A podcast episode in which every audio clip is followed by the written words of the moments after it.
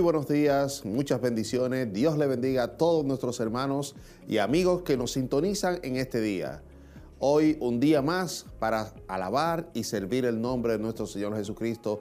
Y qué bueno que usted está ahí con nosotros para, para poder alabarle y glorificar su nombre de una manera muy excepcional. Hoy es un día que es especial para que usted y yo alabemos a nuestro Dios. Estamos aquí en Silo en casa, hoy domingo 19, 18 de abril perdón, de abril del 2021. Estamos aquí eh, gracias a nuestro Dios para poder transmitir esa señal. Así que conéctese, esté atento porque de ahora en adelante ha llegado un día más de bendición para su vida. Así que qué bueno, qué bueno que estemos aquí nosotros glorificando el nombre de nuestro Dios y usted desde su casita, ahí, eh, ya sea que se esté levantando, ya sea que esté ya desayunando o que se quede ahí en la camita viendo nuestra transmisión.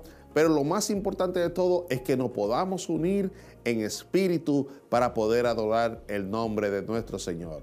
Hoy le agradecemos de una manera muy especial a Dios por este, eh, por este medio, por este espacio y también a todos nuestros hermanos que hacen posible que esta transmisión esté, esté al aire. Nuestro hermano Jeremías, nuestra hermana eh, Tracy, nuestro hermano Jonathan, los camarógrafos, eh, el grupo Renuevo que está ya haciendo sus ajustes para poder adorar al Señor y todos aquellos que hacen posible de un medio otro de que esta transmisión esté al aire. Así que gocémonos en el Señor, estemos atentos a esta transmisión, estemos atentos a lo que Dios va a hablarnos en este día, porque sabemos que Dios sí nos va a hablar. Así que eh, quédese bien atento, conéctese, entre en contacto con nosotros a través de los medios de comunicación envíenos sus saludos, su petición de oración, envíenos, eh, bueno, todo lo que quiera decirnos a través de, estos medios. Así que glorifique a Dios de una manera especial y libre. Así que estamos para que usted sea bendecido también. Este día vamos a, a tratar un nuevo tema de la lección número 6 y como siempre, nuestro amado obispo estará dando la responsabilidad o tiene la responsabilidad de poder darnos la bendición a través de su palabra. Así que eh, hoy estará nuestro obispo predicando bajo el tema las aventuras de la fe. Las aventuras de la fe, bajo el, el libro de Génesis 12.1. Las aventuras de la fe un tema muy interesante y sabemos que Dios va a hablarnos en este día. Así que manténgase bien pendiente, manténgase ahí sin, moverse de su, de su espacio, de su celular, de su casa, de su televisor, de su radio, si lo, está haciendo por la radio, si va de camino. También manténgase en sintonía.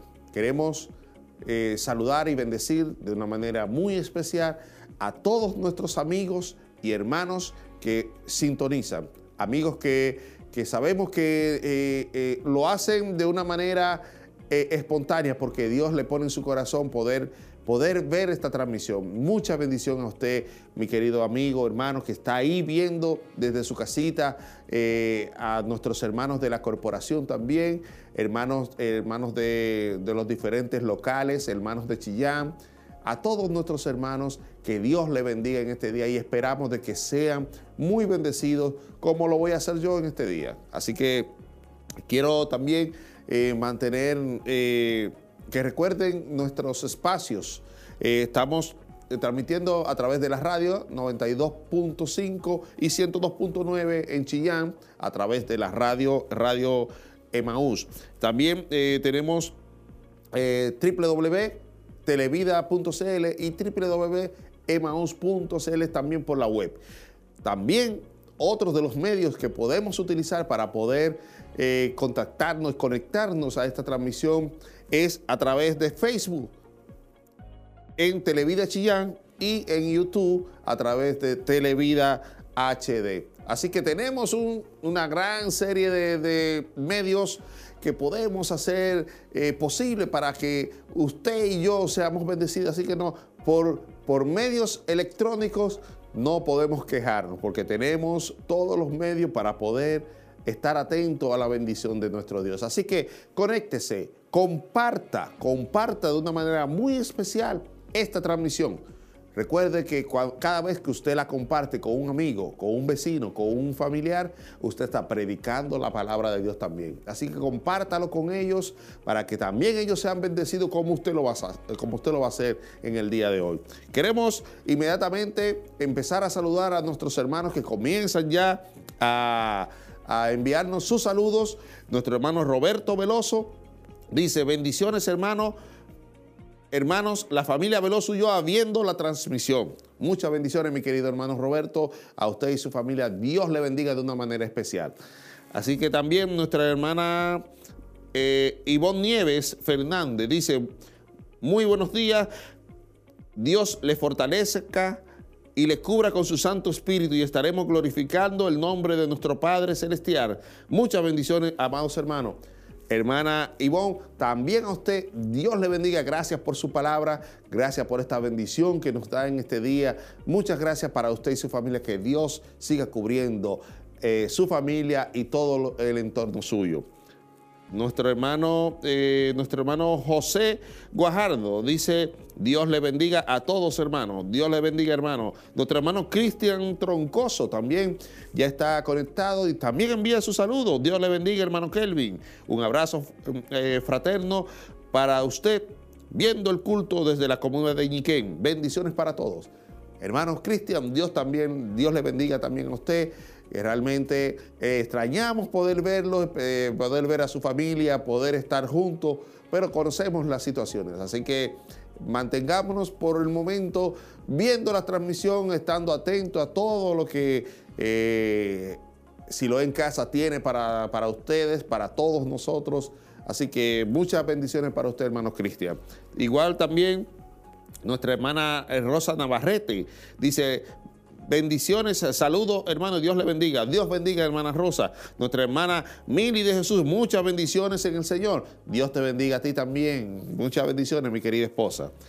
Margarita Elizabeth Donoso dice, Dios le bendiga muchos, Dios le bendiga mucho, mis hermanos. Poderoso es nuestro Dios. Dios le bendiga a ustedes, también nuestra hermana Margarita, que Dios le continúe bendiciendo. Susana Osores Dice, Dios le bendiga grandemente, mis hermanos. Desde eh, Dios le bendiga grandemente, mis hermanos, dice. Isolina Hermosilla dice, bendiciones aquí en, familia, escuchando y esperando su palabra. Dios bendiga al obispo y familia. Y bendiciones para todos nuestros hermanos y para usted en esta transmisión. Dios le bendiga, mi querida hermana Isolina. Así que Dios estará bendiciendo de una manera muy especial a cada uno de ustedes. Recuerden, estamos en los diferentes medios de comunicación, tanto radiales, televisivos y eh, por la web. Estamos en Chillán, en Radio Emanús, 92.9, perdón, 92, 92.5 y 102.9 en el dial de FM. Así que conéctese, escúchelo.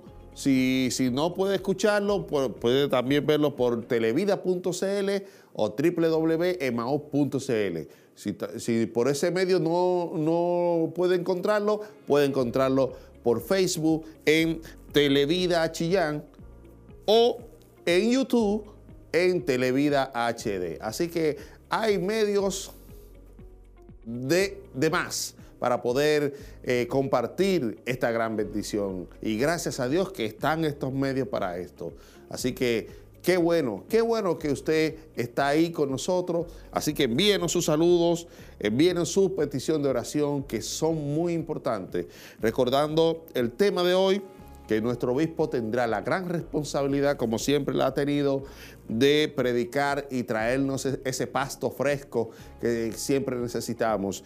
Recuerde que la lección número 6, las aventuras de la fe, las aventuras de la fe. Génesis 12, 1. Ahí estará nuestro obispo eh, predicando la palabra de Dios, trayendo ese, ese manjar que siempre nos acostumbra a poder degustar. Así que manténgase en sintonía, no se mueva, manténgase ahí, ni a diestra ni a siniestra, como dice la palabra, pero manténgase fijamente en bendición.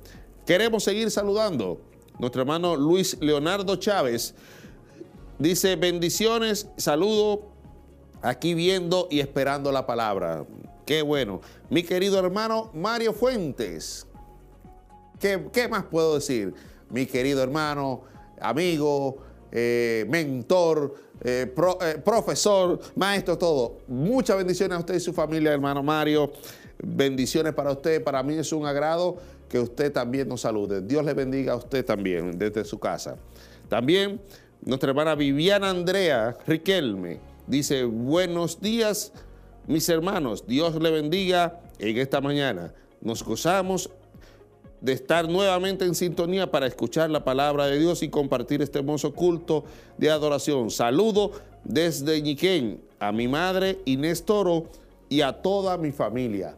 También nos unimos a esos saludos para su madre Inés Toro, así que Dios le bendiga a todos ellos. Así que mis queridos hermanos, estamos ya listos para poder eh, comenzar a recibir esta gran bendición. Así que manténgase en sintonía, quédese ahí y empiece a disfrutar de lo que tiene el Señor para cada uno de nosotros. Así que vamos al estudio con nuestros hermanos del Grupo Renuevo.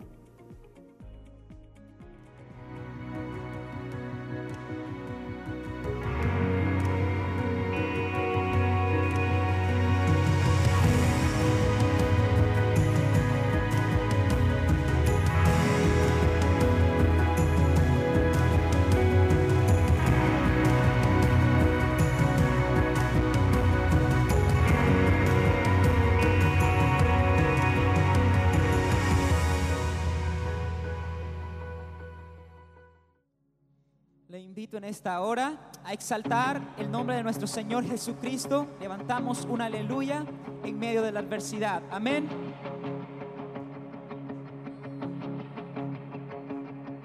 Levanto un aleluya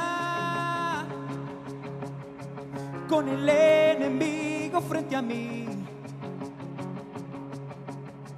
Levanto un aleluya tan fuerte que no hay duda en mí. Levanto un aleluya. Mi arma de melodía es. Levanto un aleluya. El cielo peleará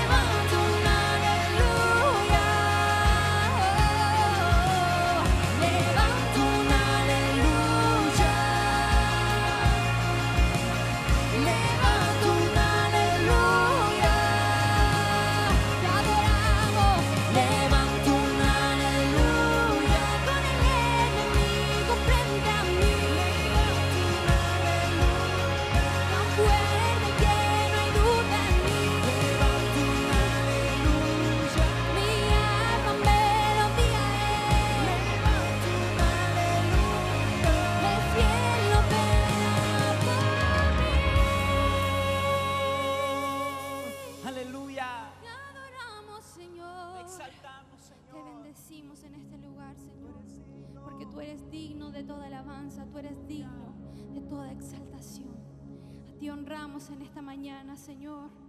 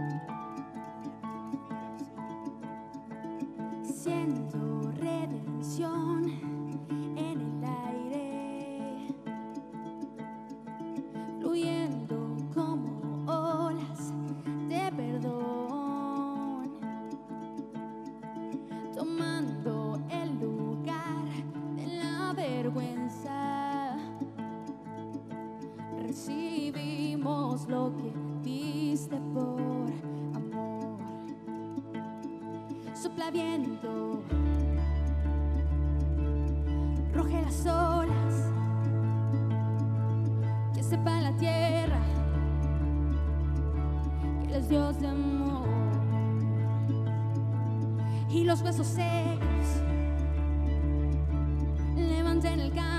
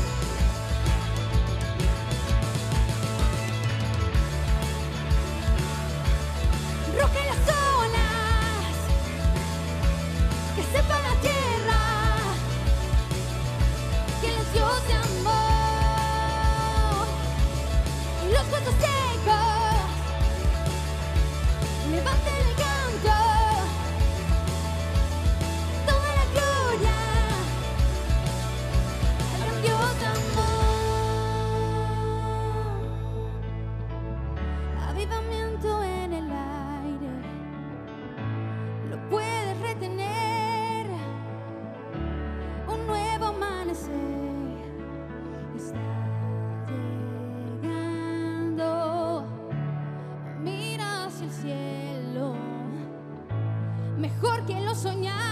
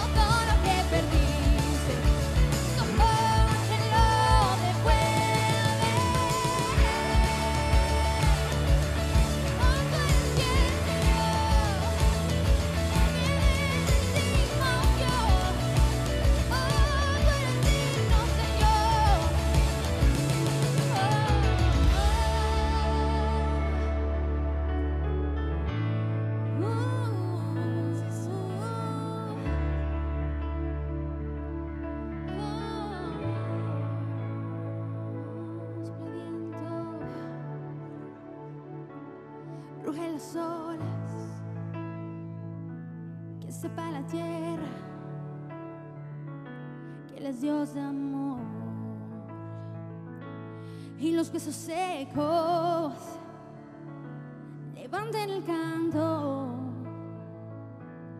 toda la gloria al gran Dios de amor. Te bendecimos, Señor, y en este lugar te damos la bienvenida, Espíritu Santo, para que tú hagas y toques cada corazón y traigas un nuevo río de bendición sobre cada vida, sobre cada corazón que necesita de tu presencia, Señor. Te agradecemos porque tú estás en este lugar, porque has tocado nuestro corazón, nuestra vida y nos has llevado, Señor, a nuevos horizontes. Nos has hecho escalar a través de los procesos. Nos has levantado cuando hemos estado desanimados, cuando no hemos tenido fuerza. Tú has sido nuestro aliento, Señor. Tú has sido la mano fuerte que nos ha sostenido. Y aunque hemos pasado valles de sombra, de muerte, de destrucción en nuestra vida, tú no nos has dejado. Y como buen pastor nos has guiado, Señor, hacia pastos más verdes, hacia lugares de reposo, Señor, como tu palabra, Padre. Ahí tú nos pastorearás, ahí tú nos confortarás, ahí tú darás consuelo a nuestra vida, a nuestra alma, Padre. Creemos en que tú estás haciendo milagros en este tiempo. Creemos en que tú estás haciendo reverdecer el desierto, que tú estás haciendo caminos nuevos en el desierto, Padre, y ríos, Señor, en y baldía. Creemos en que tu palabra es fiel y real y podemos verlo a pesar de las situaciones que estemos viviendo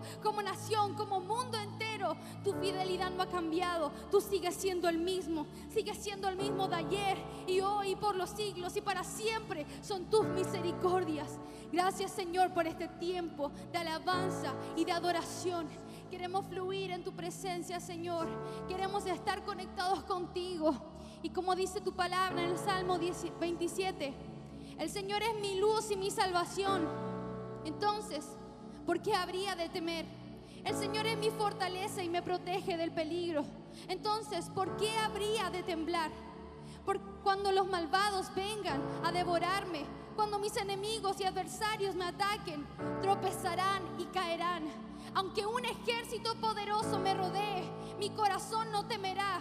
Aunque me ataquen, permaneceré confiado. Lo único que pido al Señor, lo que más anhelo, es vivir en la casa del Señor todos los días de mi vida, deleitándome en la perfección del Señor y meditando dentro del templo. Te adoramos, Señor, y queremos estar en tu presencia. Anhela nuestro corazón fluir en tu presencia, fluir en tu presencia, Señor. Glorificamos tu nombre, Dios.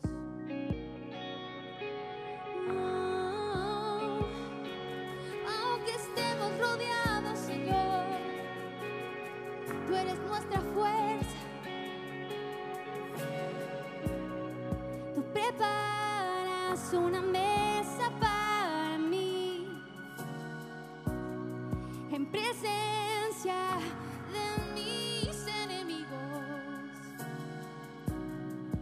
Y sangre vertiste tú por mí, así peleo mis batallas.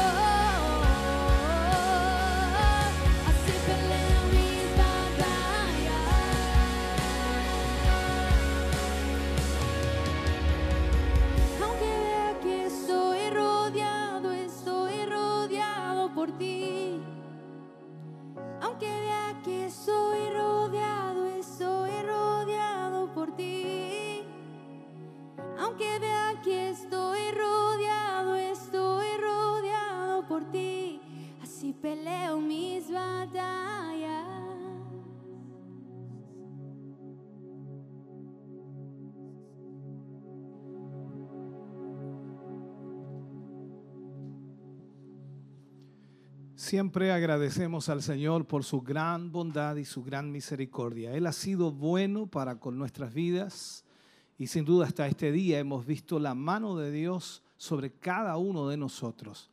Agradecer a todos nuestros hermanos que se hacen parte de esta conexión, que se hacen parte de este culto, si lo en casa hoy domingo. La verdad es que cada vez me recuerdo menos de cómo era el día domingo acá en el templo, cómo nos reuníamos y sin duda hay muchas imágenes que pasan por mi mente y ya como que comienzan a olvidarse por tanto tiempo. Estamos hablando ya de más de un año que ya no nos podemos reunir como iglesia y que aunque el tiempo ha pasado, la nostalgia también va creciendo. Es una realidad.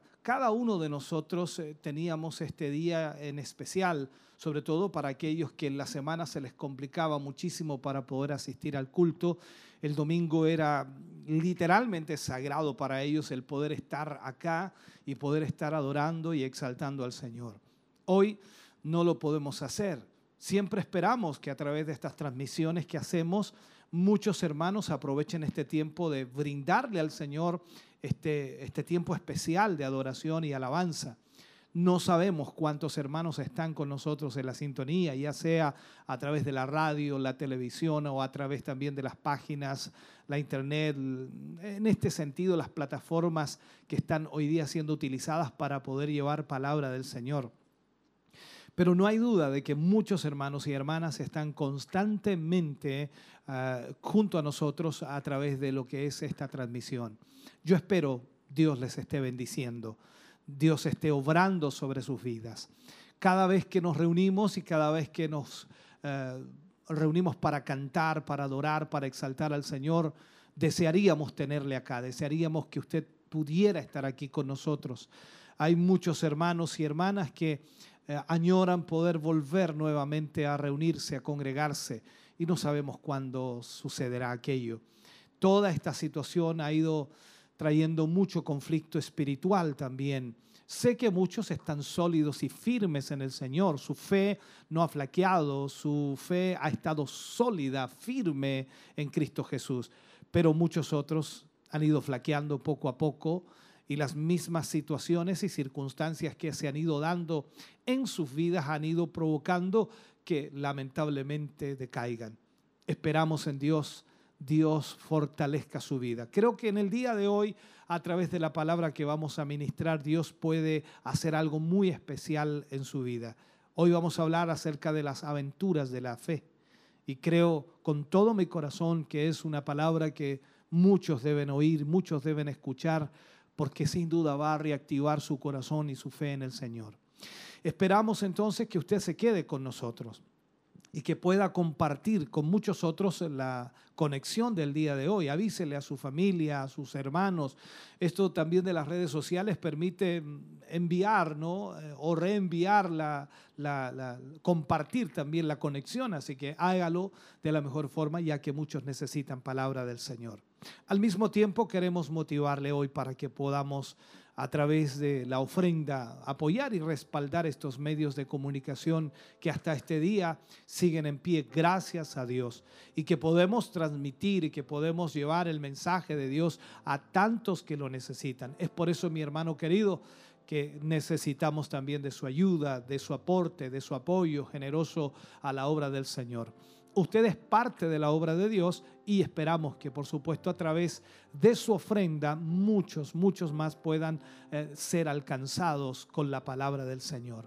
Cuando usted aporta, cuando usted apoya, nos permite seguir, seguir trabajando, seguir llevando la palabra de Dios, seguir sosteniendo estos medios, porque cuando hablamos de sostener estos medios hay gastos de por medio que son elevadísimos, pero sin duda Dios nos ha permitido poder durante años mantener la obra de Dios.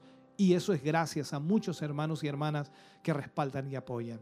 Usted puede en este día ofrendar, como también puede diezmar y puede usar, por supuesto, los medios que tenemos a su disposición. Está la cuenta corriente del Banco de Crédito e Inversiones para que usted pueda hacer ese depósito y pueda de esa manera, bueno, hacer en este caso la transferencia bancaria para que de esa forma entonces usted pueda eh, apoyar la obra del Señor. Queremos darle entonces todos los datos que usted necesita para que usted pueda apoyar. Banco de Crédito e Inversiones, BCI, cuenta corriente número 76 61 86 76. Iglesia Siloé en movimiento. El root es el 65 062 675 raya 3. Y por supuesto está también el mail al cual usted envía eh, la información diciendo que es una ofrenda o es su diezmo. Y de esa manera entonces tesorería eh, va a poder canalizar perfectamente esa ofrenda o ese diezmo. El teléfono para que usted se comunique 42 223 11 33 para que usted pueda llamar si no puede hacer la transferencia o de alguna manera también recibir más información. También está el código QR ahí para los que están viendo a través de la televisión o a través de la internet, entonces ahí está el código QR que puede usted extraer toda la información que ya le estamos dando y mucho más. Esperamos en el Señor que usted nos apoye, que usted nos ayude, que con su ofrenda podamos sin duda seguir avanzando en esta obra del Señor.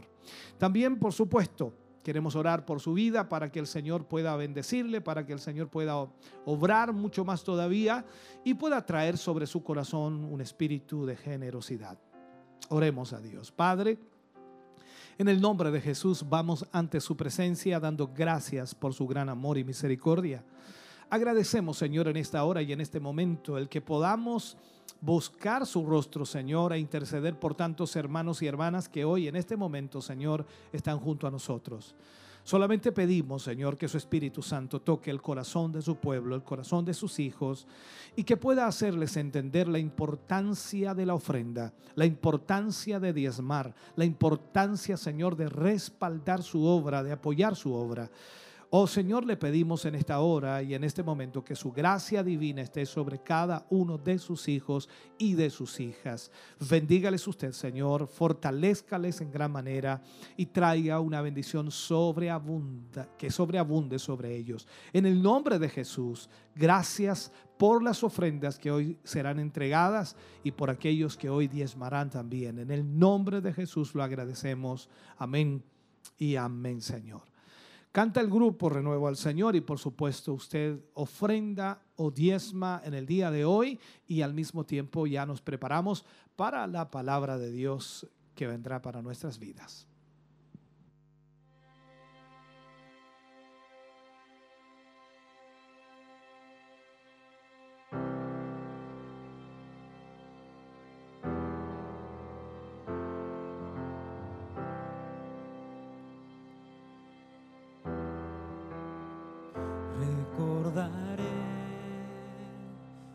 Aquella cruz donde sangró y murió Jesús, heridas que por mí sufrió, crucificado, salvador.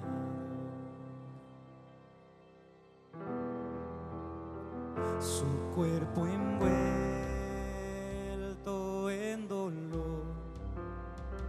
en el sepulcro reposó y en soledad él se quedó. Jesús Mesías el Señor.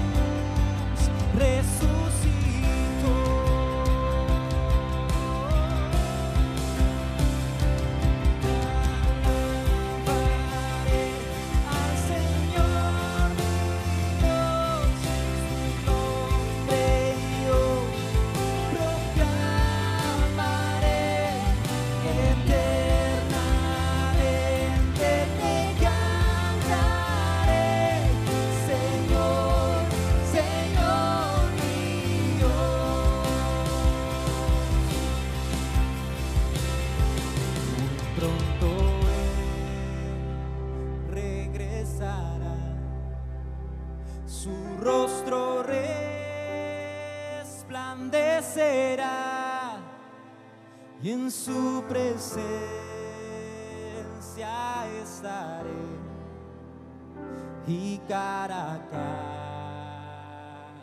le.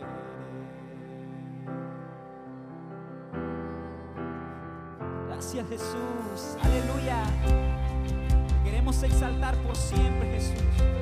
Tú fuiste a preparar morada para nosotros, Señor, para que donde está el Padre, allí también nosotros también estemos juntamente adorando, exaltando tu nombre, Jesús. Adorando tu nombre por siempre, por toda la eternidad, Jesús. Te exaltamos, te alabamos, Jesús.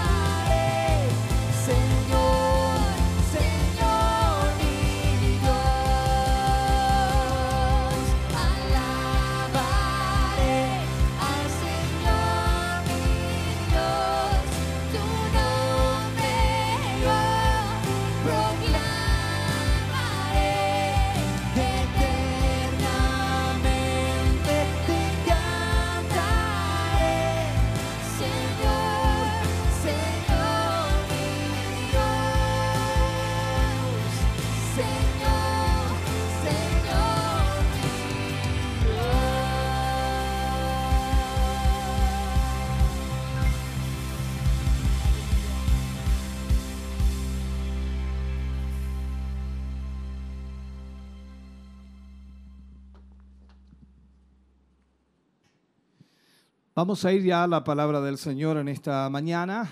Agradecer a todos nuestros hermanos y hermanas que están en sintonía y esperamos eh, Dios pueda bendecirles grandemente y en una forma especial la palabra del Señor, por supuesto, pueda hablar a sus vidas en este día.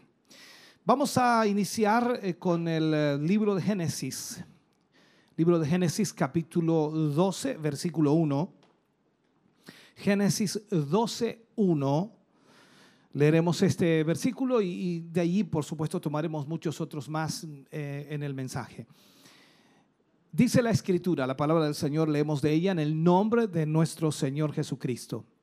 Pero Jehová había dicho a Abraham, vete de tu tierra y de tu parentela y de la casa de tu padre a la tierra que te mostraré. Vuelvo a leerlo. Pero Jehová había dicho a Abraham, vete de tu tierra y de tu parentela y de la casa de tu padre a la tierra que te mostraré. Oremos al Señor. Amado Dios, eh, te damos muchas gracias. Agradecemos, Señor, el que podamos tener tu palabra para nuestra vida en esta mañana. Cuando muchos hermanos y hermanas están reunidos, están juntos, Señor, para poder recibir hoy esta palabra. Muchos están en casa junto a su familia, sus hijos, el matrimonio se ha reunido, Señor, para oír palabra tuya. Yo te pido, Señor, danos la capacidad, la inteligencia y también danos la sabiduría, Señor. Y como la misma palabra nos enseña, danos el denuedo, Señor, para ministrar tu palabra y por sobre todas las cosas, Señor, poder llegar al corazón y vida de tus hijos. Señor, que a través de esta palabra, oh Dios, muchos puedan despertar y que puedan ver lo maravilloso que eres tú y lo grande, Señor, que tú puedes hacer a través de nuestras vidas. En el nombre de Jesús pedimos tu bendición para la gloria de Dios. Amén y amén, Señor. Bien, mis hermanos, vamos a hablar en el día de hoy de las aventuras de la fe. Las aventuras de la fe ya, ya reconocemos, y es verdad, que sin fe es imposible agradar a Dios. Eso es lo que la palabra del Señor nos enseña. Sin fe es imposible agradar a Dios. Porque el que se acerca a Dios debe creer que Dios es, que Él es real, que Él es verdadero. De esta forma entonces nosotros vamos a poder entender la importancia que esta lección tiene para nosotros que esta lección puede darnos a, nosotros para nuestra vida. Cuando vemos el libro de Génesis 12.1, lo que leíamos recién, pero Jehová había dicho, dice, pero Jehová había dicho a Abraham, vete de tu tierra y de tu parentela y de la casa de tu padre a la tierra que te mostraré. Allí Abraham tenía que tomar una decisión y confiar en Dios, confiar en la palabra de Dios. Aquí se crean muchas situaciones y es un hecho de que hay eh, muchas personas que al leer eso dicen, bueno, Abraham tuvo fe. Pero entendamos algo, Dios le habla a Abraham y le pide algo que tenía que hacer y que no era fácil. Y allí tenía que estar la fe de por medio. Veamos otro pasaje de, de, la Biblia, libro de Mateo, capítulo 14, versículo 25 al 29. Dice, más a la cuarta vigilia de la noche, Jesús vino a ellos andando sobre el mar. Y los discípulos, viéndole andar sobre el mar, se turbaron diciendo, un fantasma, y dieron voces de miedo. Pero enseguida Jesús les habló diciendo, tened ánimo, yo soy, no temáis. Entonces le respondió Pedro y dijo, Señor, si eres tú, manda que yo vaya a ti sobre las aguas. Y él dijo, ven. Y descendiendo Pedro de la barca, andaba sobre las aguas para ir a Jesús. Esto es tremendo, hermano querido. Es extraordinario. Claro que sí. Ahora, para, para conocer algo de la fe y la realidad, tenemos que llevar una vida de riesgos. Y tenemos, como dice alguien, que tomar una vida de riesgos. Yo no puedo conocer la fe y la realidad de esa fe si no tomo riesgos en mi vida. Es por eso tan importante entonces estos dos pasajes que acabamos de leer, el de Abraham y también de los discípulos. Hay muchos otros más, pero que sin duda algunos los tocaremos y otros no. Pero el punto es aquí que para poder conocer algo de la fe y la realidad que van juntas, tenemos que llevar una vida de riesgos. La seguridad de la barca religiosa tiene que ser abandonada.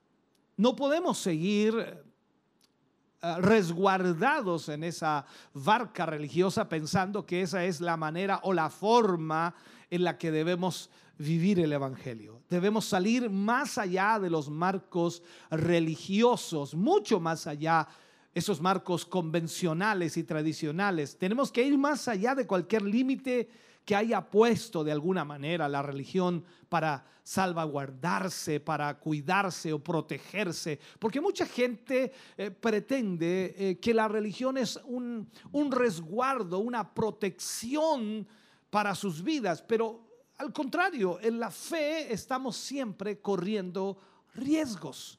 Y eso es lo que debemos entender como hijos de Dios. Entonces veamos algo.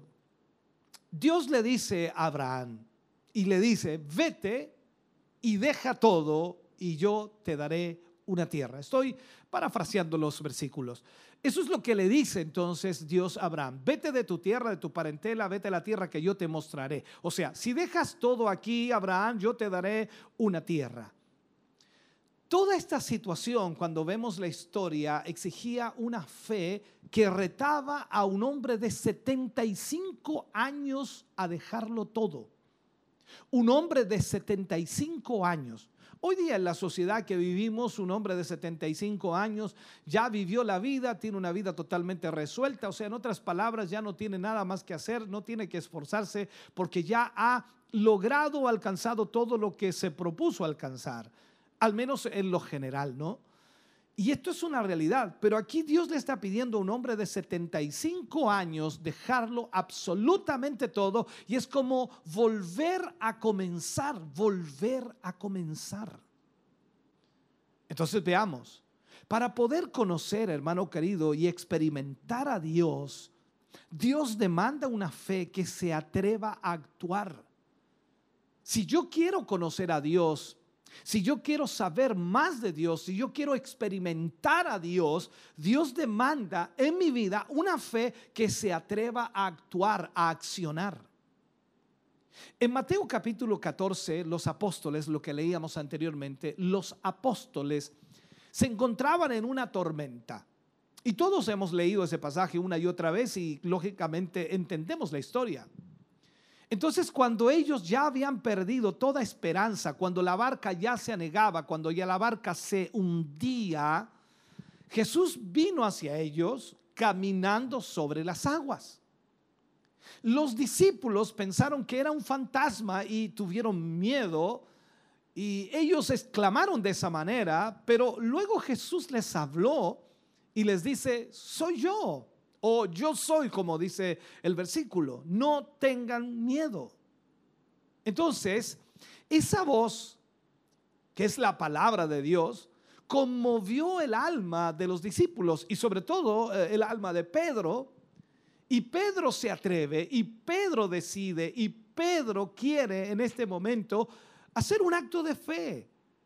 Y Pedro le dice, Señor, si eres tú, manda que yo vaya a ti sobre las aguas. O sea, permíteme caminar sobre las aguas. Yo sé que usted está pensando, dice, bueno, eso es lo que dice la Biblia, pero no creo que suceda en la realidad. Pero estamos aquí hablando de Jesús y estamos hablando del poder de Dios. Entonces Pedro le dice, permíteme caminar sobre las aguas. El testimonio que caracterizó a este pescador fue que se movió rápidamente, hermano querido, obedeciendo el impulso del Espíritu. El impulso del Espíritu. Ahora Pedro pudo haber cerrado sus ojos, es un hecho, ¿no? Y rehusar mirar la tormenta, tal como las iglesias en estos tiempos. Él podría haber rehusado a mirar el problema o la dificultad la cual estaban viviendo. Y es una realidad, hermano, que hoy día la iglesia puede, no sé, puede establecer o puede organizar comités, puede hacer planes, puede, puede hacer muchas cosas, pero hasta que estemos dispuestos a salir de la barca desafiando esa situación, nada va a ocurrir. Nosotros debemos entonces tener la fe en Dios, que Él nos ha llamado a hacer cosas extraordinarias a través de Él. La iglesia fue establecida en medio de un mar de gente con dificultades. La iglesia fue puesta en este mundo para llevar un mensaje de esperanza. La iglesia es el antídoto o el remedio, o tiene el antídoto y el remedio para estas sociedades, como ese remedio que está en ese frasco. Nosotros somos el frasco y por supuesto el antídoto es Jesús. Ahora, la iglesia fue establecida en medio del mar de gente con problemas y dificultades. Y hemos sido puestos allí para mostrar al hombre y a la mujer una salida. Hemos sido puestos en medio de este mundo de dificultades para mostrar la salida a esos problemas. Pero la iglesia se inclina siempre, lamentablemente, a encerrarse en sí misma, rehusando enfrentar el desafío, rehusando enfrentar lo que debe hacer. Entonces la iglesia allí carece de un espíritu de aventura. Ella siempre tiende a moverse dentro, dentro de su seguridad. No quiere hacer nada más que quizás correr riesgos. No, no, no. Eh, la iglesia no está corriendo riesgos hoy. Y esta es, hermano querido, la tragedia de nuestro tiempo. Es lamentable. Ahora, Pedro pudo haber rehusado mirar la situación, y vuelvo a Pedro. Él reconoció que Cristo no se esconde detrás de las tradiciones estériles ni de las doctrinas religiosas. Él reconoce eso. Cristo siempre está en medio de la situación. Cristo siempre está en medio de los problemas y las dificultades. Cristo siempre está allí. Recuerde, la escritura dice que Cristo viene a traer fuego a la tierra y tú no lo vas a encontrar escondiéndose detrás de las paredes de la iglesia o entre las páginas de la Biblia. Cristo siempre va a estar moviéndose y actuando. Cristo está siempre allí en medio de la tormenta, llamando a la iglesia a salir, a salir hacia afuera y a retar al enemigo donde quiera que se encuentre. Eso es lo que Cristo siempre hará. Ahora, ese es el desafío de la fe. Ese es el desafío de la fe. Ahora, es muy fácil para ti, para mí, rehusar enfrentarnos a la realidad, rehusar hacer lo que Dios quiere que nosotros hagamos, porque es más cómodo estar escondidos en la iglesia o es más cómodo refugiarse detrás de las páginas de la Biblia o es más cómodo refugiarse en realidad en lo que normalmente hacemos. Incluso cuando testificamos, lo que hacemos es simplemente invitar a la gente a nuestra iglesia y eso es todo lo que hacemos. Algunos ni siquiera hacen eso de invitar a alguien a la iglesia. Nosotros en realidad jugamos sin riesgo. Nos hemos acostumbrado a hacer las cosas sin arriesgar absolutamente nada y ese es uno de los problemas. Un predicador puede sentir el llamado de Dios, pero sin embargo vive su vida diciendo, cuando las cuentas estén pagadas, cuando los niños crezcan, yo voy a responder al llamado. Ese es el ambiente y esa es la mentalidad que hay hoy día en la vida de muchos creyentes. Permíteme decirte que si, si así tú si tú actúas así de esa manera, no irás a ninguna parte.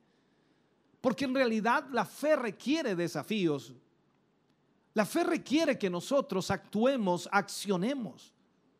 Cuando Dios habla, nosotros salimos de la barca y enfrentamos la realidad, porque confiamos en ese Dios que nos está llamando. Recuerda que hemos estudiado y hemos dicho ya una y otra vez que la fe es obediencia inmediata. La fe es obediencia inmediata. O sea, nosotros obedecemos a Dios por la fe, confiamos en su palabra por la fe. Veamos esto. Aquí vemos en este pasaje que no se detuvo argumentando, tratando de ver si podría o no caminar sobre las aguas. Simplemente él hizo o realizó lo que él ordenó. Cuando Pedro le dice al Señor, manda que yo vaya a ti sobre las aguas, lo que Pedro estaba haciendo era pedirle a Dios que diera la orden. Señor, si tú das la orden, yo voy. Dime lo que tengo que hacer, Señor. Yo quiero caminar sobre las aguas, pero depende de ti. Si tú me dices que yo vaya, yo voy. Este es el corazón que clama por la realidad. Y a ese clamor de Pedro que quería una realidad mayor, que quería ver la obra de Dios hecha en su vida, entonces Jesús le responde y le dice, ven. Tú quieres ver milagros de Dios sentado en la iglesia, tú quieres ver milagros de Dios en tu... Eh, lugar escondido, como dice alguien por allí. No estás enfrentando desafíos y tú necesitas hacerlo. Ahora, los predicadores, los predicadores de hoy solo han enfocado el hecho de que Pedro se hundió. Pero ese no es el mensaje. Él caminó sobre las aguas. Él fue más allá de un libro de oraciones. O sea, es así como Dios se encuentra con el hombre. Pedro rehusó esconderse detrás de su temor, detrás de su miedo. Esto caracterizó, por supuesto, el ministerio de ese pescador más que todo. Ahora él pudo haber escogido no arriesgarse, no pedirle a Dios o a Jesús que le permitiera caminar sobre las aguas. Muchos predicadores hoy, lo puedo aplicar de esta manera, muchos predicadores oran por, por los enfermos y tienen mucho cuidado con sus palabras y sus acciones para no ser culpados si éste no se sana. O sea, ¿cómo voy a orar por sanidad y si Dios no lo sana voy a quedar en vergüenza? Cuidan mucho sus palabras. Entonces, si tú estás con miedo de ser culpado, Tú nunca vas a ver a nadie ser sanado. Si tienes miedo de que, de que la gente te mire raro porque no se sanó, entonces nunca vas a sanar a nadie. ¿Qué dice el Señor? Pongan las manos sobre los enfermos y ellos sanarán. Eso es lo que el Señor dice para nosotros. O sea, debemos poner las manos sobre los enfermos y ellos sanarán. Y yo no tengo que disculparme por ello. Muchos predicadores dan tanto crédito al doctor, increíblemente, que tú te preguntas, ¿por qué no mandan a la gente al hospital desde el principio? O sea, si vamos a orar por un enfermo para que se sane, tenemos que hacerlo con convicción y con fe de que Dios puede sanarlo. Pero ¿y si no se sana? No es tu problema no es mi problema. Yo debo hacer lo que Dios me pide que yo haga. Y aquí es donde nosotros debemos hacerlo con fe. Ahora, yo no estoy menospreciando la medicina por esto. Este libro me enseña la sanidad divina. La palabra de Dios, hermano querido, nos enseña la sanidad divina. Por lo tanto, nosotros creemos en esa sanidad y creemos que Dios puede obrar milagros en los hombres y las mujeres que están enfermos. Yo no conozco nada acerca de la medicina, quizás algunas cosas, pero no es nada comparable a lo que es la medicina en sí. Pero sí sé que Jesús sana, sí sé que Jesús rompe con toda obra del enemigo. Entonces nosotros podemos proclamar esta verdad con denuedo y desafiar al hombre a creerlo. Y podemos vivir sin riesgo y no desafiar a nadie. Estas son las dos posturas.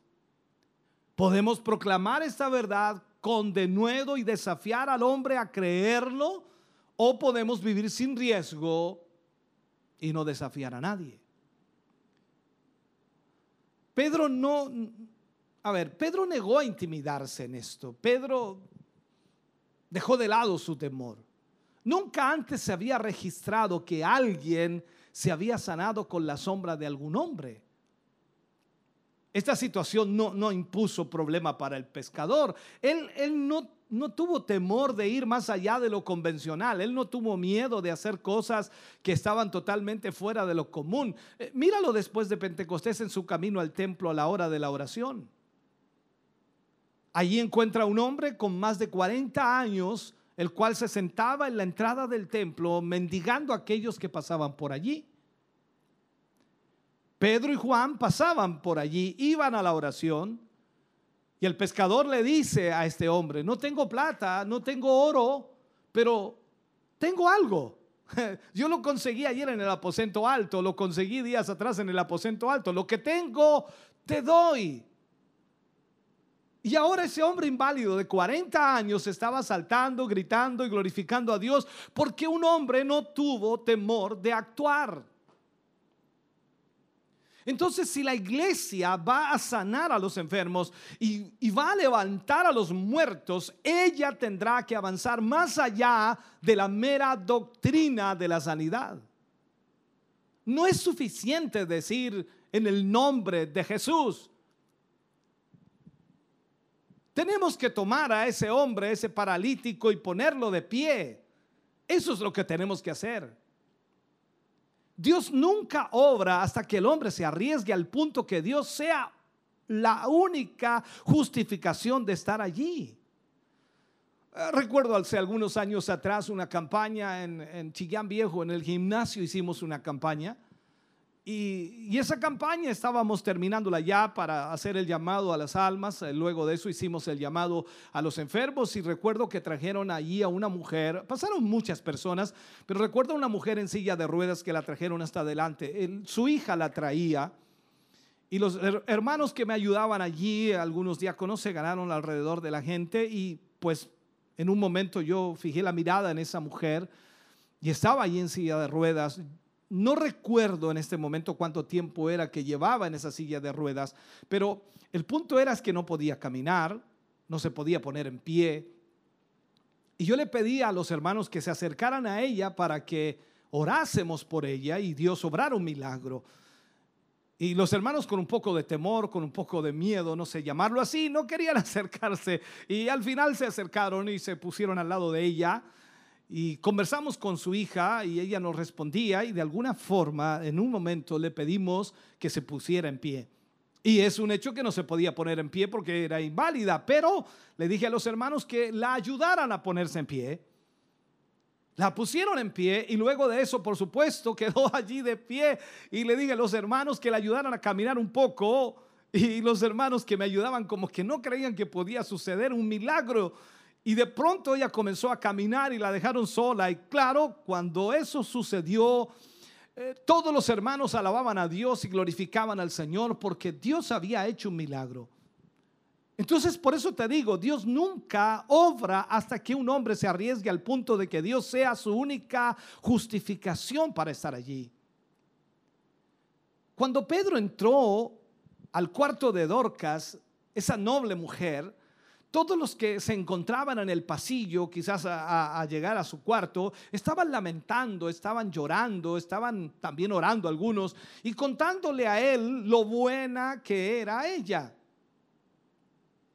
Pero él dijo, no es por lástima ni, ni, para recordar lo que ella fue. No es por eso que estoy aquí. No me encuentro aquí para escuchar lo bueno que era Dorcas. No, no, no. Pedro entró y no dijo en el nombre de Jesucristo, sino que dijo, Tabita, levántate. O sea, lo que hizo aquí Pedro fue hablar en el nombre de Jesús.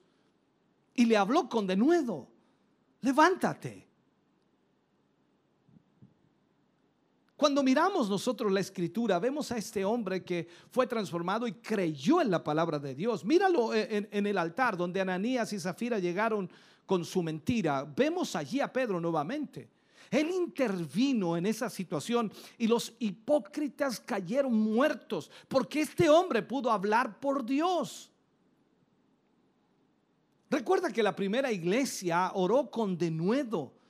Eso ello no significa que solo levantaron su voz en oración, no, no era una algarabía, un júbilo allí, no, sino de nuevo fue lo que ellos pidieron. Concede a tus siervos el poder para sanar y levantar a los muertos. Eso es lo que la iglesia estaba pidiendo. Y ahora a través, por supuesto, de, del Santo Hijo Jesús, está, esto está sucediendo. Y ese es el denuedo, hermano querido, por el cual nosotros debemos orar. Pedirle a Dios que nos dé denuedo para orar por los enfermos y que sean sanados. Esto no es un denuedo simplemente para invitar a la gente a la iglesia para que vengan al culto, sino es un, denuedo para orar y hacer los milagros de Dios, las obras de Dios. Nosotros necesitamos hacer las cosas en el nombre de Jesús, como la Biblia lo dice. Y eso es denuedo. La Biblia dice, Dios llenó el lugar con el Espíritu Santo. ¿Sabe? Nada funciona cuando tú obras con temor. Nada funciona cuando tú obras con miedo. Tenemos que pasar más allá del temor. Después de haber sido azotados, ¿recuerdas a Pablo y a Silas? Ellos oraron, no por liberación, sino por denuedo. Piénsalo, hermano querido. Nuestro problema es la escasez del Espíritu Santo. Nuestro problema hoy día es el humanismo secular dentro de la iglesia. Nuestro problema es que lamentablemente la iglesia se ha vuelto más humanista y menos espiritual. Para nosotros, quienes padecemos de esto, es la escasez del denuedo del Espíritu Santo, lo que nos, no nos ha dejado casi hacer absolutamente nada y nos ha dejado desvalidos en esta batalla para el Señor. Necesitamos la llenura del Espíritu Santo. Necesitamos que el Señor pueda fluir sobre nuestras vidas y de esa manera podamos ver la obra de Dios. El problema es que la necesidad del Espíritu, o mejor dicho, la escasez del Espíritu en la iglesia nos ha rebajado al punto de ser apologéticos con lo que creemos.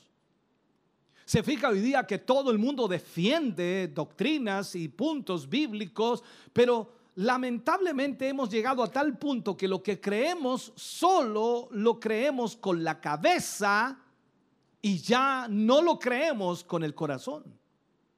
¿Cómo es posible que nosotros los predicadores ya no creamos en la palabra del Señor, que Dios puede hacer milagros, que Dios puede abrir el mar rojo, que Dios puede abrir el Jordán, que puede derribar los muros de Jericó? Estoy poniendo lo que sucedió en el pasado, pero ¿cómo es posible que no creamos que Dios puede hacer eso hoy? ¿Cómo es posible que nosotros los predicadores no creamos que Dios puede hacer milagros y puede restaurar la vida de los hombres y de las mujeres y Dios puede sanar al enfermo, levantar al paralítico, darle vista al ciego, darle el oído al sordo, darle la voz y, y las palabras al mudo. Dios puede hacer absolutamente todo.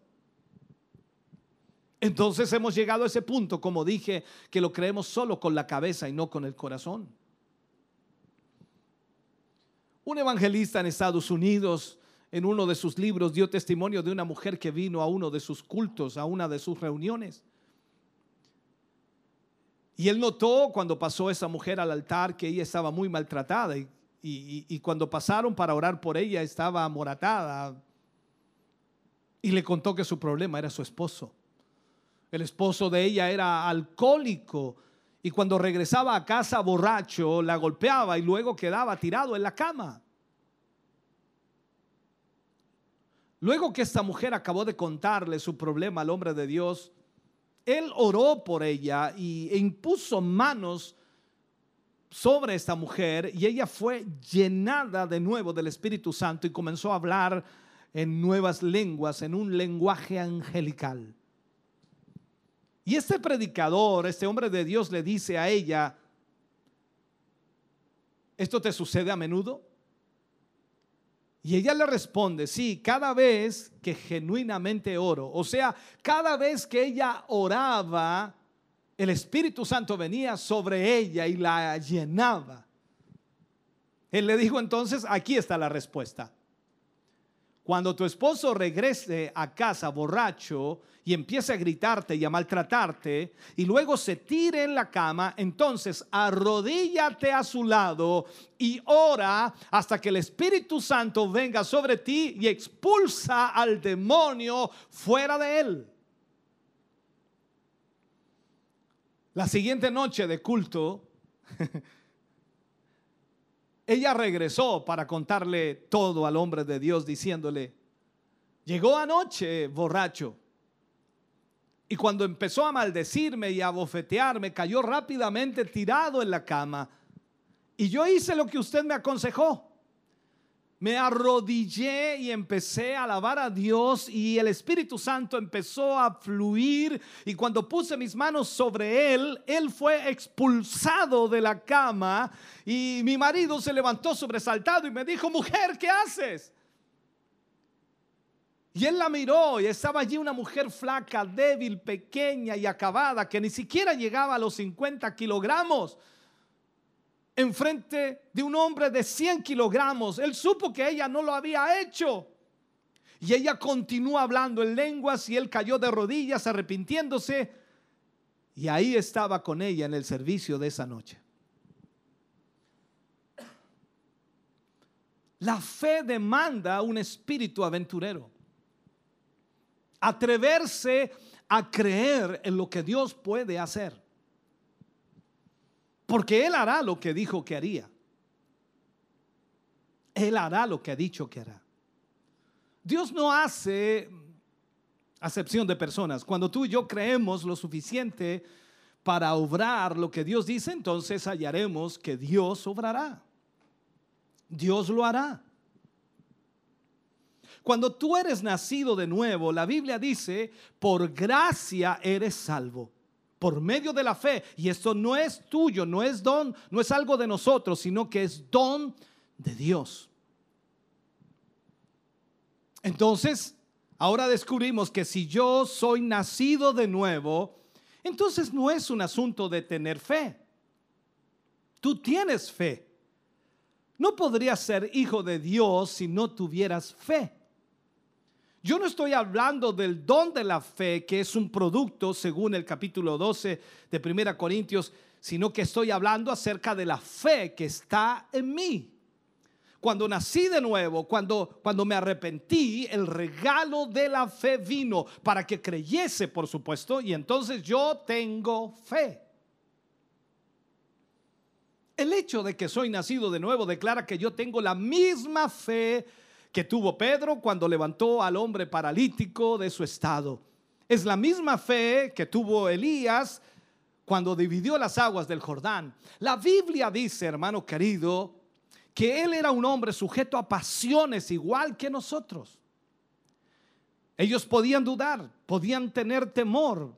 Por eso puedes ver a Elías también desanimado y se ocultó en una cueva. Sin embargo, este es el hombre que detuvo la lluvia del cielo y más tarde la reinició. Ese hombre era igual que tú, igual que yo.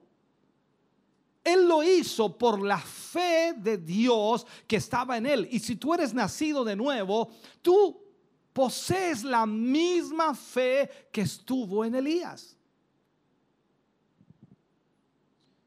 La prueba es entonces cuando yo me enfrento a estas situaciones, a estas circunstancias, ¿daré lugar a mi temor o daré lugar a la fe? ¿Estaré atemorizado o tendré la fe suficiente para enfrentar aquello? Algo es lo que tiene que suceder. Siempre eso será la prueba de lo que yo debo hacer. Pedro pudo haberse escondido o rechazado salir del bote o de la barca. Su temor lo pudo haber detenido.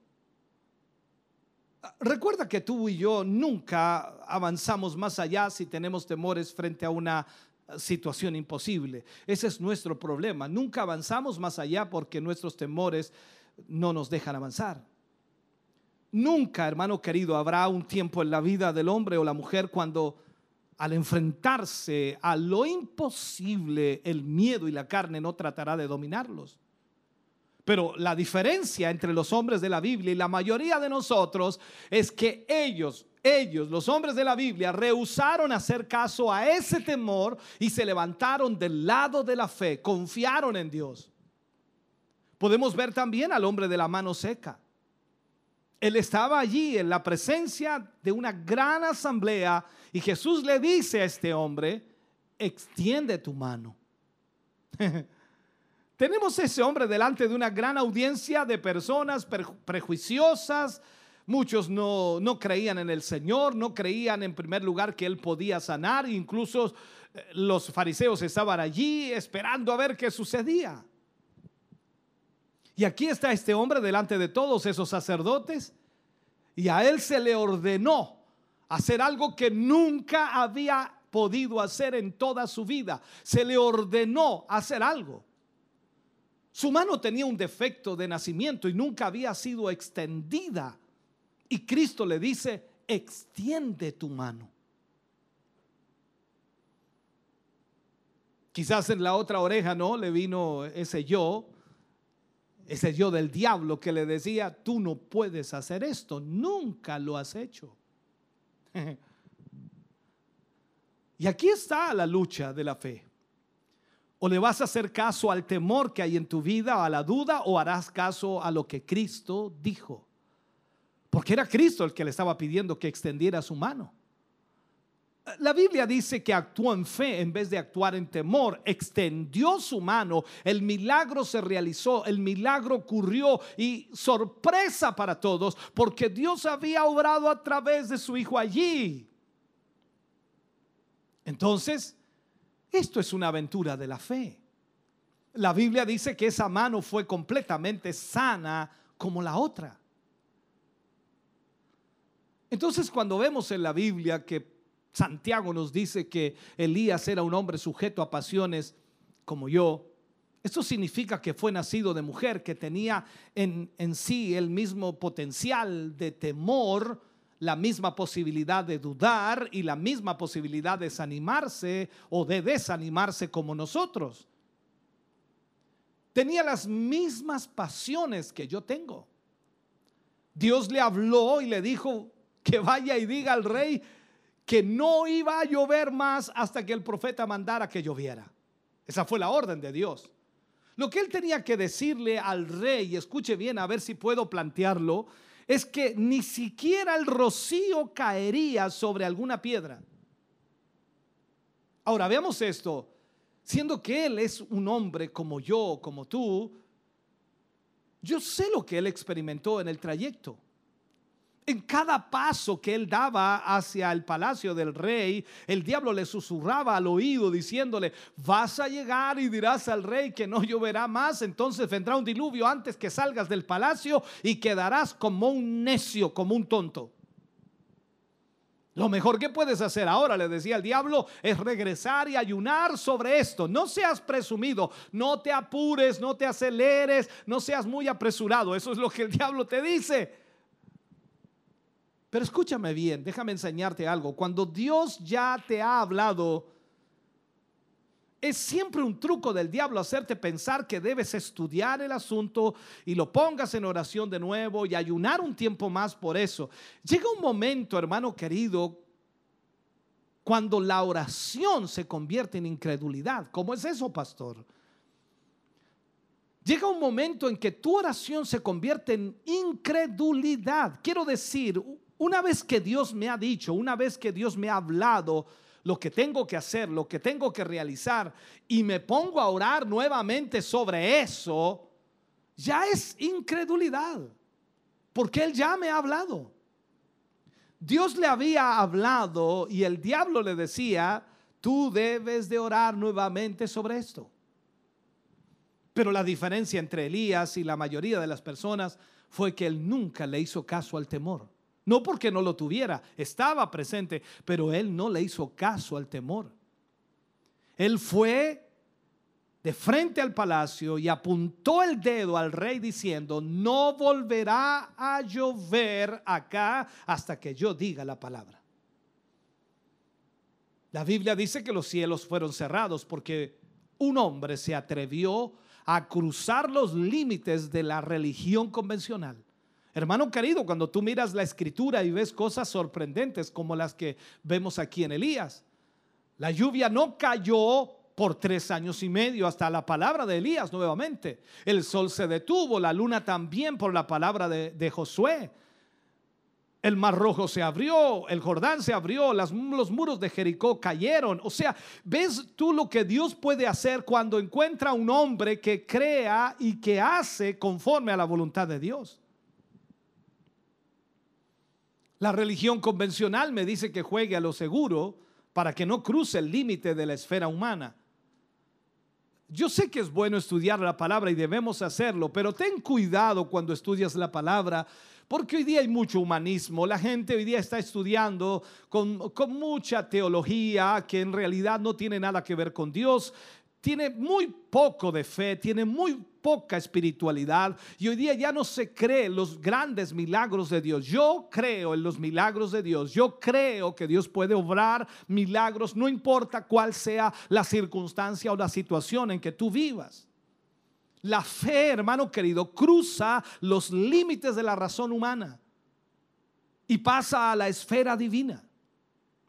Ingresa al lugar donde todas las cosas son posibles. Por eso la escritura dice que Dios es el Dios de lo imposible. No hay nada que Él no pueda hacer.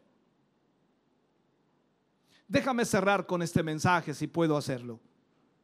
La pregunta es aquí, ¿qué es la fe? Lo hemos explicado en los temas anteriores, pero creo necesario explicarlo de nuevo. Fe es una acción basada sobre una creencia. Y lo único que Dios permitirá ser esa creencia en su propia palabra y su fidelidad a esa palabra. O sea, si nosotros tenemos fe, entonces esa fe está basada sobre una creencia y lo único que Dios permitirá ser esa creencia es su propia palabra. No podemos creer en ninguna otra cosa que no sea su palabra. Dios es fiel a su palabra. Fe es una acción basada sobre una creencia apoyada por una confianza de acción continuada, por supuesto, que dice, si Dios lo dijo, Él lo hará. Si Dios lo dijo, Él lo hará. Esto es lo que impulsa a los hombres a ir más allá de los límites de la razón humana. Y se encuentra, por supuesto, en la, esfera de Dios, fuera del bote religioso, en donde tú hallarás las grandes posibilidades. Quizá tú vienes de levantar alguna iglesia, pero no marcha, no funciona, pareciera que no va bien la cosa. Quizá tú irás a lugares como Perú, México, Venezuela o Centroamérica o Norteamérica o Europa, no sé dónde, donde quiera que vayas. Quizá entrarás a pueblos, aldeas o ciudades donde no hay ningún creyente, ni siquiera una iglesia, y vas a enfrentarte a lo imposible. Tú vas a tener un encuentro con la misma bestia que Pablo confrontó cuando estuvo en Éfeso. Te encontrarás con todo lo que causa temor, con todo lo que te puede desanimar. Pero si te mantienes firme en la fe, aquello a lo cual Dios te ha llamado, hermano querido, se realizará, sucederá. La fe demanda una acción, una acción más allá de lo ordinario de la mente religiosa.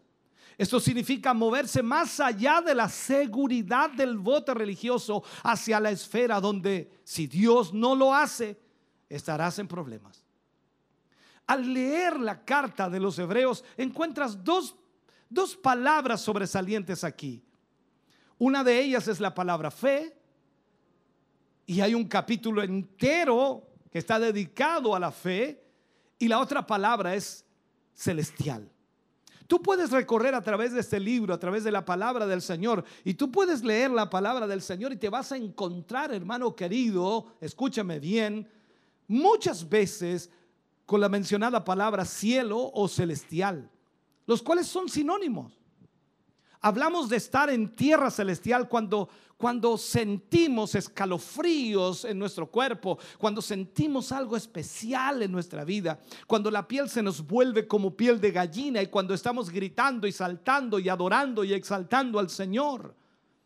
Pero yo te digo que estás en tierra celestial cuando el mar rojo está al frente y los montes a ambos lados, poniéndote como ejemplo, y el ejército que quiere destruirte está a tus espaldas. Y pareciera que no hay salida para ti a menos que el cielo intervenga. Esto es tierra celestial. Y esto es la base de la fe. Es ahí cuando nosotros entonces entendemos que Dios puede hacer cosas extraordinarias. Este es el único lugar donde Dios puede mostrarse y mostrarse en forma real cuando estamos en medio de las dificultades, cuando estamos en medio de los problemas, cuando estamos en medio de todo aquello que nos presiona en nuestra vida. Allí es cuando Dios puede manifestarse. Y aquí es donde tú debes creer y confiar que Dios obrará. Ahora mismo hay muchas personas que me ven y que me oyen y que quizás están atravesando conflictos y problemas tremendos y ahora mismo están enfermos, con dolencias, con dificultades. El médico te ha dicho que tienes un problema serio. El médico te ha dicho que tú no tendrás eh, sanidad en mucho tiempo porque tienes que seguir todo un tratamiento que será largo, doloroso, complicado. Y tú dices, ¿cómo voy a salir de esto? Con fe, confiando en el Señor. Y más aún, Vamos a orar ahora mismo por aquellos que están viviendo momentos difíciles, por aquellos que están enfermos, por ti que tienes el coronavirus y estás ahí eh, eh, eh, en tu casa sufriendo todo aquello. Yo creo en un Dios que hace milagros. Yo creo en un Dios que puede sanar al enfermo, que puede libertar tu vida de toda opresión del enemigo. No hay nada que Dios no pueda hacer. No hay nada que Dios no pueda realizar. Y esto no es de sentirse bien nada más, esto es de creer en que Dios puede hacerlo. La fe no es inerte, la fe no es muerta, la fe es una acción. La fe, cuando confiamos en el Señor, actuamos de acuerdo, a, e, de acuerdo a ella. Y es por eso que la palabra de Dios nos enseña entonces que nosotros debemos simplemente creerle a Dios. Y yo creo cuando Él dice que nosotros oramos por los enfermos en el nombre de Jesús y ellos serán sanados. Permíteme orar por tu vida en esta hora. Padre, oramos en el nombre de Jesús. Oramos, Señor, por tantos hermanos y hermanas, amigos y amigas, Señor, que están a través de la sintonía ahora mismo. Oramos, Dios mío, en esta hora para que tu mano sea extendida y pueda obrar un milagro sobre cada uno de ellos. Reprendemos, Señor, toda enfermedad y dolencia. Quitamos, oh Dios amado, toda enfermedad de sus cuerpos en tu nombre, Jesús. Creemos que tú puedes restaurarles, creemos que tú puedes sanarles, creemos que tú puedes aliviar sus cuerpos, que tú puedes sanarles totalmente. Padre, en el nombre de Jesús, reprendemos toda obra del enemigo en contra de ellos. Y te pedimos que ahora mismo, Señor, tu poder sea obrando en sus cuerpos. Sánale, Señor, cual fuere la enfermedad. Por muy grande o difícil que sea, no hay nada imposible para ti. Tú eres el Dios de los milagros y en esta hora y momento tú estás obrando en ellos. Tú estás sanándoles, tú estás restaurándoles, Señor. Llévate todo cáncer, llévate toda leucemia, Señor. Llévate, Dios mío, ahora mismo toda enfermedad, Dios mío, de sus cuerpos, ya sea interna o externa, Señor. Quita toda dolencia en sus huesos, quita toda dolencia en sus músculos, Señor. Quita toda dolencia, Señor, en su mente, en su cerebro, su cabeza. Quita, Dios mío, todo dolor del corazón. Llévate, Dios mío, toda opresión del enemigo y sánales ahora, Dios mío. Libertales en el nombre de Jesús. Que tu mano poderosa sea obrando, Señor, en este mismo momento. Aquellos que están, Señor, viviendo momentos difíciles, oh Dios mío, extiende tu mano sobre ellos y obra milagros en ellos. Aquellos que están, Señor, en una silla de ruedas, Dios mío, que tengan la fe ahora, Señor, y se pongan de pie. Aquellos que tienen problemas en alguna pierna, en algún brazo, Dios mío, que extiendan su pierna, que extiendan su brazo, que crean, Señor, que tú tienes el poder para obrar en ellos ahora mismo. Padre, en el nombre de Jesús, por tu palabra, Señor, creemos en esta hora que tú sanas al enfermo y libertas, Señor, la vida de aquellos que hoy te necesitan. Gracias, Dios mío Gracias, Padre, por lo que tú haces en cada vida y corazón. Ahora mismo, Señor, esos milagros son realizados por tu nombre maravilloso, para la gloria de Dios. Gracias, Señor. Amén. Y amén, Jesús. Gracias, mi Rey. Agradecemos al Señor. Y no hay duda de que Dios obra en cada vida y corazón. Cantamos al Señor en esta hora.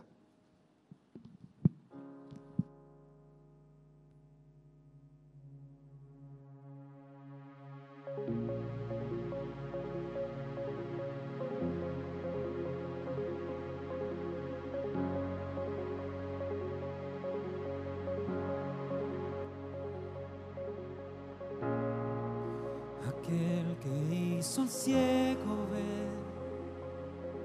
Camina hoy frente a mí, camina hoy frente a mí. Aquel que hizo al sordo ir, mis temores él quitó, mis temores él quitó. Yo creo en ti. Yo creo en ti, milagros tú harás. Yo creo en ti,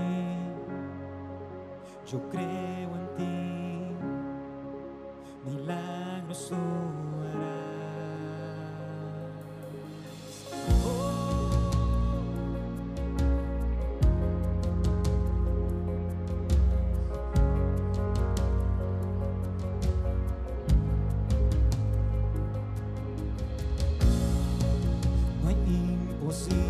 spy.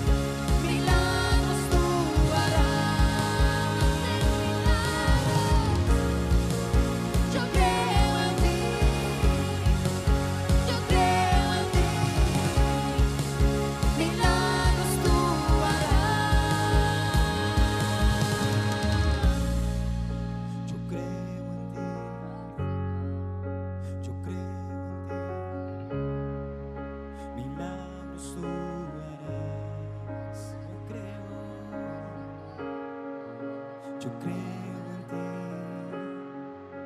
Yo creo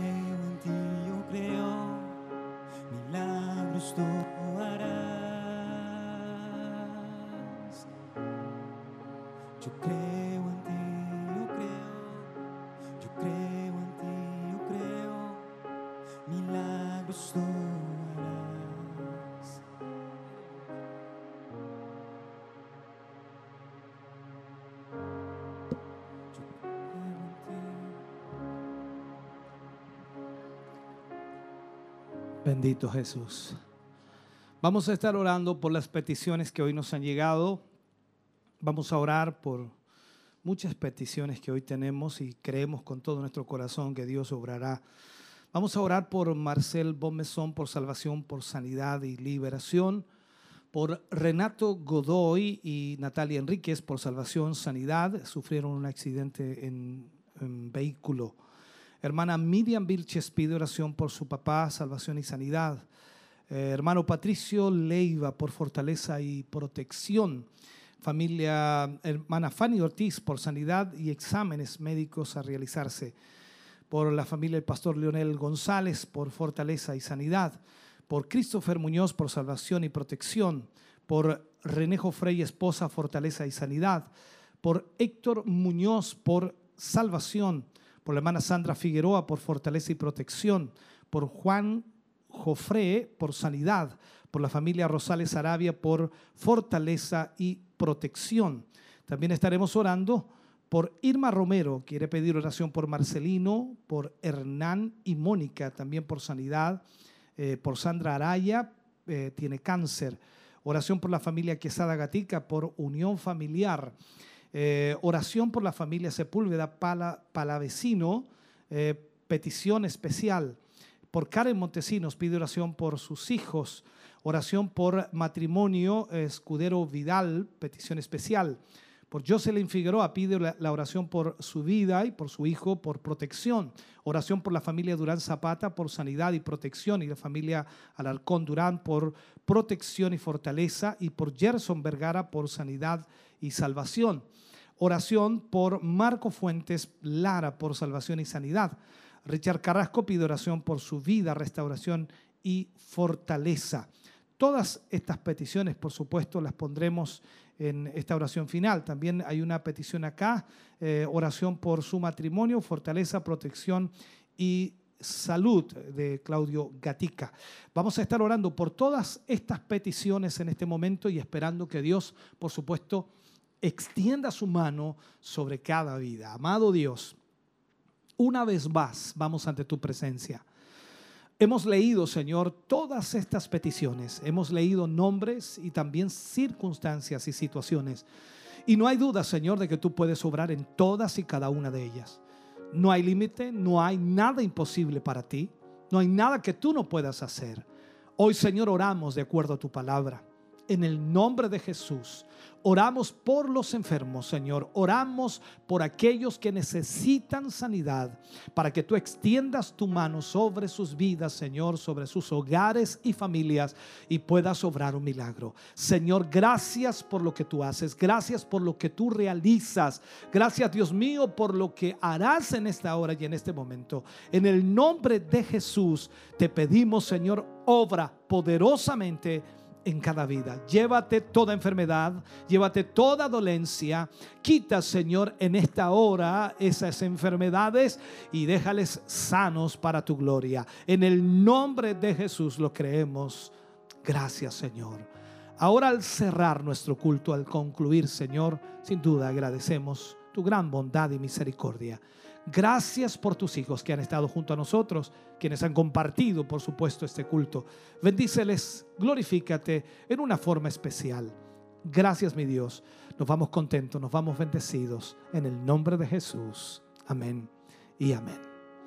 Agradecer como siempre a todos nuestros hermanos que nos apoyan para poder llevar adelante este culto y todos aquellos hermanos que han estado con nosotros en el día de hoy. Dios les bendiga grande, grandemente.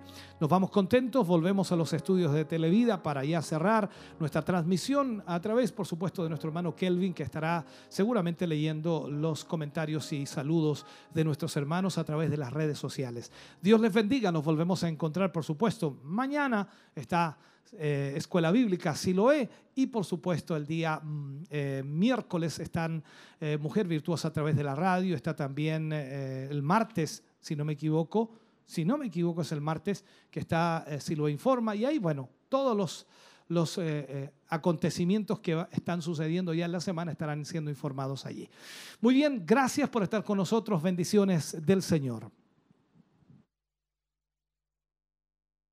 Fue la palabra de nuestro Señor a través de nuestro obispo. Le damos las gracias a nuestro Dios por, por permitirnos escuchar esta palabra. Esto realmente hace que nosotros aumentemos cada día más nuestra fe. Y yo sé que cada uno de ustedes el Señor le habló y el Señor tocó sus corazones. Así que qué bueno, bueno es Dios para todas las cosas. Así que eh, ya en la parte final de, de esta programación Quisiera eh, saludar a algunos hermanos que, también han, dicho presente a, toda nuestra eh, transmisión, nos, han saludado y queremos también reconocer esa parte eh, mencionando sus nombres. Por ejemplo, nuestra hermana Sandra Figueroa nos saluda, hermano Alejandro Sánchez también nos saluda, nuestra hermana María Ponce desde Minas del Prado. También muchas bendiciones a usted y a todos nuestros hermanos de Minas del Prado. Eh, nuestro hermano Daniel Seguer, Verónica Balboa, Elsa Subiere, Subiabre, César Montesinos, nuestro hermano César, Dios te bendiga, querido hermano, Fanny Ortiz, eh, Marcela Rojas, Alexis Zúñiga, nuestro querido hermano Alexis, Karen Elizabeth Montesino, también muchas bendiciones. Nuestra hermana Verónica dice un saludo a mi obispo, eh, pastora y familia. Dios le bendiga a mi querida hermana Verónica. Isabel Ibarra, también eh, saludos desde Camino a la Mariposa, nuestra hermano, eh, la familia Vergara, Vergara Valenzuela. Así que Dios bendiga a esta familia desde Camino a las Mariposas. Luis Andrade también nos saluda.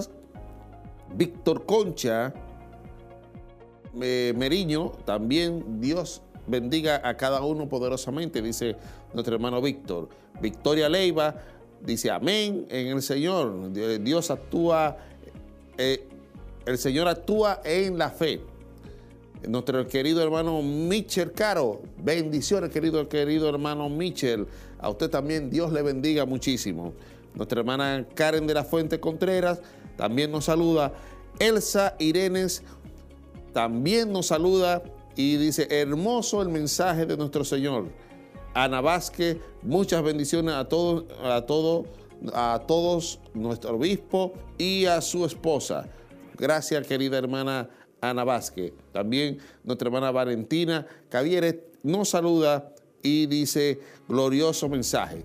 Dios bendiga a cada uno de nuestros hermanos que estuvieron presentes, que estuvieron enviándonos sus saludos, su petición de oración, eh, que estuvieron ahí en nuestra transmisión. Que Dios le bendiga muchísimo. Aquellos que, que no, no, no nos escribieron, que también estuvieron pendientes. Muchas bendiciones también a ustedes, que Dios les bendiga muchísimo y estaremos, sé, sé que estaremos muy pronto juntos aquí adorando al Señor. Eh, mi fe realmente la pongo eh, ahora mismo en prueba y sé que Dios, por, por la fe que tenemos, Dios nos va a conceder estar juntos nuevamente aquí como lo hacíamos antes. Así que eh, nada, lo que nos resta en este momento ya en la parte final, despedirnos, pero eh, no sin antes recordarles toda nuestra programación, toda nuestra transmisión de toda la semana Recordarle que nos mantenemos eh, constantemente en, lo que es Silo en casa y, nos mantenemos constantemente dando estas transmisiones para que cada uno de nosotros eh, tengamos eh, la palabra ahí fresca en nuestras vidas. Así que no se aparte, recuerden todos los, todos los lunes, martes, miércoles, jueves, viernes, sábado y domingo Toda la semana hay una programación diferente para ustedes y esperamos que este próximo jueves el Señor continúe hablándonos a través de nuestro, nuestro obispo en Silo en Casa. Recuerde también sábado y como siempre domingo a las 11 de la mañana Silo en Casa. Así que Dios bendiga a cada uno de ustedes. Gracias por estar ahí. Gracias por alabar al Señor y gracias por enviarnos sus saludos. Así que le damos las gracias también a nuestro Dios, a nuestra hermana que están ahí en los controles, nuestra hermana eh, nuestros hermanos y, todos nuestros hermanos que están aquí eh, haciendo posible esta transmisión. Así que Dios le bendiga y esperamos que esto sea de bendición para ustedes. Así que nos veremos en una próxima.